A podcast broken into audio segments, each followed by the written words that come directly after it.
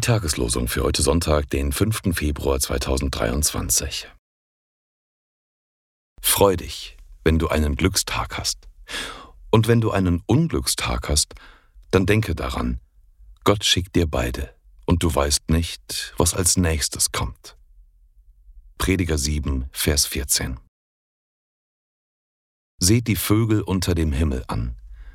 Sie säen nicht, sie ernten nicht, sie sammeln nicht in die Scheunen, und ihr himmlischer Vater ernährt sie doch. Seid ihr denn nicht viel kostbarer als sie? Matthäus 6, Vers 26.